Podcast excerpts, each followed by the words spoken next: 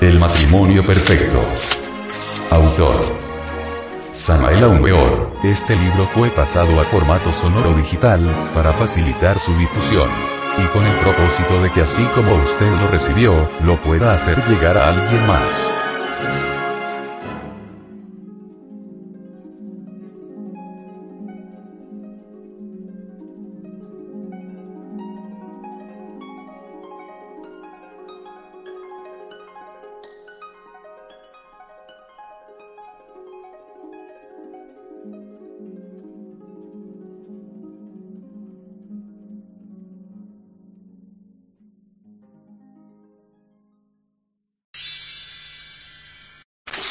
Capítulo 24. El Egipto secreto.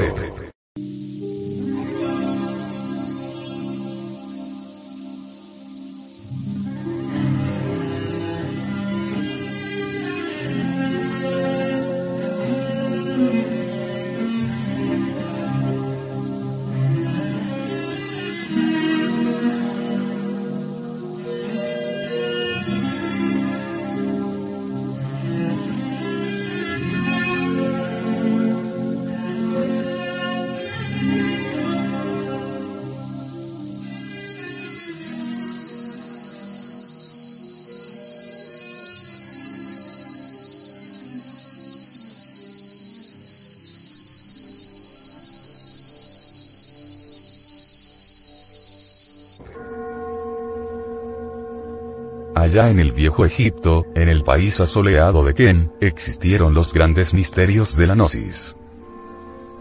Entonces, quien ingresaba a los colegios iniciáticos, después de haberse sometido a las pruebas más difíciles, recibía de labios a oído el secreto terrible del gran arcano, la clave de la magia sexual. Todo aquel que recibía este secreto debía prestar juramento de silencio. Quien juraba y luego violaba su juramento, era llevado a un empedrado patio de muerte. Allí, ante un muro lleno de extraños jeroglíficos, era muerto inevitablemente. Se le cortaba la cabeza. Se le arrancaba el corazón. Se quemaba su cuerpo y sus cenizas eran arrojadas a los cuatro vientos.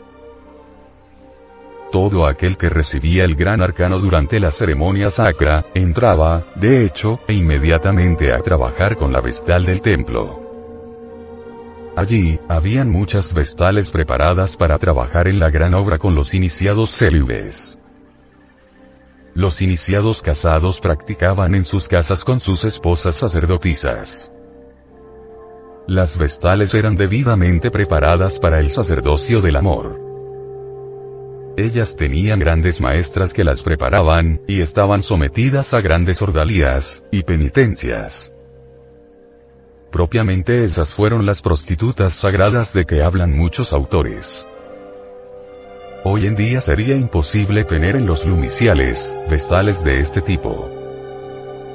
El mundo se ha corrompido tanto, que el resultado sería ayudar a corromper lo que ya está corrompido. Nos convertimos de hecho en cómplices abyectos del delito. Todos aquellos iniciados célibes que resplandecieron en la historia de los siglos, practicaron magia sexual dentro de las pirámides con dichas vestales. Jesús tuvo también que practicar magia sexual en la pirámide de Kefren. Allí recapituló todas sus iniciaciones. Muchos se escandalizarán con esta afirmación nuestra. A estos puritanos no los podemos criticar. Realmente son los curas católicos quienes deshumanizaron a Jesús. Desgraciadamente, eso se ha quedado tan grabado en la mente de la gente, que hasta los ocultistas siguen con la falsa idea de un Jesús castrado, mutilado. La realidad es que Jesús fue todo un hombre en el sentido más completo de la palabra. Todo un hombre. En la masonería oculta del viejo Egipto de los faraones existieron tres grados fundamentales. Aprendices, compañeros y maestros. Estos tres grados están relacionados con las fuerzas etéreas que fluyen a través y alrededor de la espina dorsal de cada ser humano. La señora Blavatsky dice de ellas, en la doctrina secreta, lo siguiente. la escuela transhimaláyica sitúa el Susumna, el sitio principal de estos tres nadis, en el tubo o conducto céntrico de la médula espinal, y el Ida y el Pingala, los dos testigos del Apocalipsis, en sus costados izquierdo y derecho respectivamente. El Ida y el Pingala son sencillamente el sostenido y el bemol de la nota fa de la naturaleza humana que, cuando debidamente pulsada despierta a los centinelas de ambos lados, el manas espiritual y el kamas físico, subyuga a lo inferior por medio de lo superior. El puro akasa pasa hacia su summa, canal medular. Sus dos aspectos fluyen en Ida y Pingala, el par de cordones simpáticos que se enroscan en la médula espinal. Estos son los tres aires vitales simbolizados en el hilo brahmánico, y están gobernados por la voluntad. La voluntad y el deseo son los aspectos superior e inferior de una misma cosa. De aquí la importancia de purificar los canales. De estos tres se establece una circulación que del canal céntrico penetra en todo el cuerpo. Y Pingala actúan en la curvada pared de la columna vertebral en que está su summa, el canal medular. Son semimateriales, positivo y negativo, sol y luna, y ponen en acción la libre y espiritual corriente ígnea de su sumna. Cada uno tiene su peculiar sendero, pues de lo contrario irradiarían sobre todo el cuerpo. En aquel viejo Egipto elemental, que creció y maduró bajo las protectoras alas de la esfinge elemental de la naturaleza, la ceremonia de la iniciación era algo terriblemente divino. Cuando el venerable maestro esgrimía la espada en el acto de admisión, los canales de Ida y Pingala, los dos testigos, y el canal de Susumna, junto con las fuerzas que por ellos circulan, recibían un tremendo estímulo. Primer grado, este estímulo solo afecta a la corriente femenina lunar de Ida. En el segundo grado a Pingala, la corriente masculina, y en el tercero, recibía el estímulo la ígnea corriente del Kundalini que fluye ardiente por el canal medular de Susumna. Con este tercer grado quedaba despierto el Kundalini. Aclaramos que estos tres estímulos estaban correlacionados con el trabajo de la magia sexual que el iniciado realizaba con la vestal del templo. Inútil resultaría tal estímulo si el candidato fuese fornicario. Esto es para gente que está practicando magia sexual intensamente. Ida sale de la base de la espina dorsal, a la izquierda del susumna y el pingala de la derecha. En la mujer están invertidas estas posiciones. Las líneas terminan en la médula oblongada. Todo esto se halla simbolizado en el caduceo de Mercurio con sus dos alas abiertas.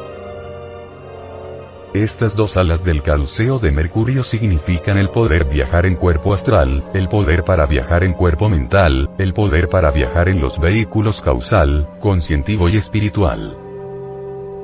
El fuego le concede a todos aquellos que siguen la senda del filo de la navaja, el poder de salir del cuerpo físico a voluntad.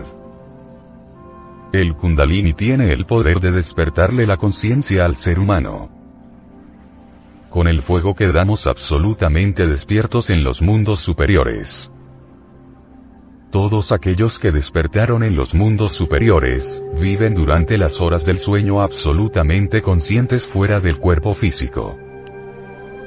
Quienes despiertan la conciencia ya no vuelven a soñar jamás.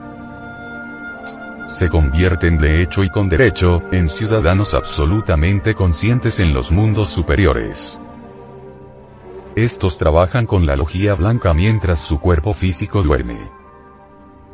Estos son colaboradores de la gran fraternidad universal blanca. Aclaramos. Ida y Pingala no son físicos. Ningún médico podría encontrarlos con el bisturí. Y Pingala son semietéricos, semifísicos. Los grandes misterios del viejo Egipto, así como también los misterios de México, Yucatán, Eleusis, Jerusalén, Mitra, Samotracia, etc., etc. Están todos en íntima correlación y son de hecho absolutamente sexuales.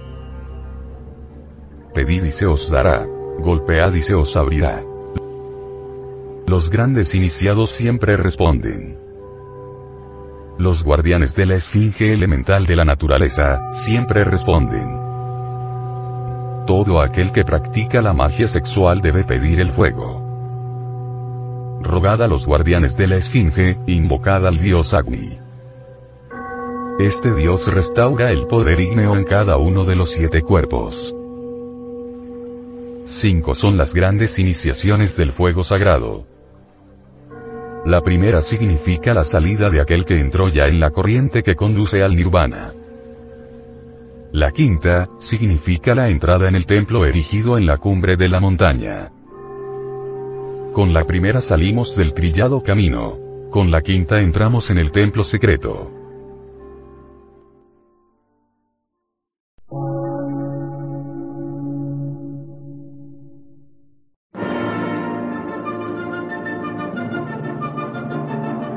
Emisora, gnóstica, transmundial. Por una nueva civilización y una nueva cultura, sobre la faz de la Tierra.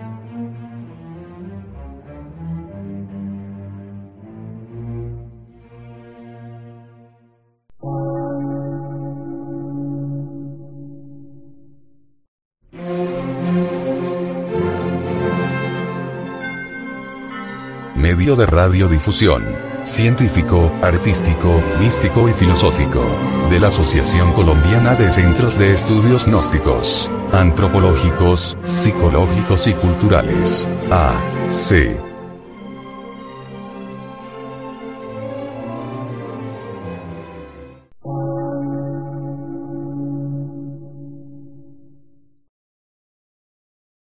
Lectura en movimiento. Difusión sin fronteras.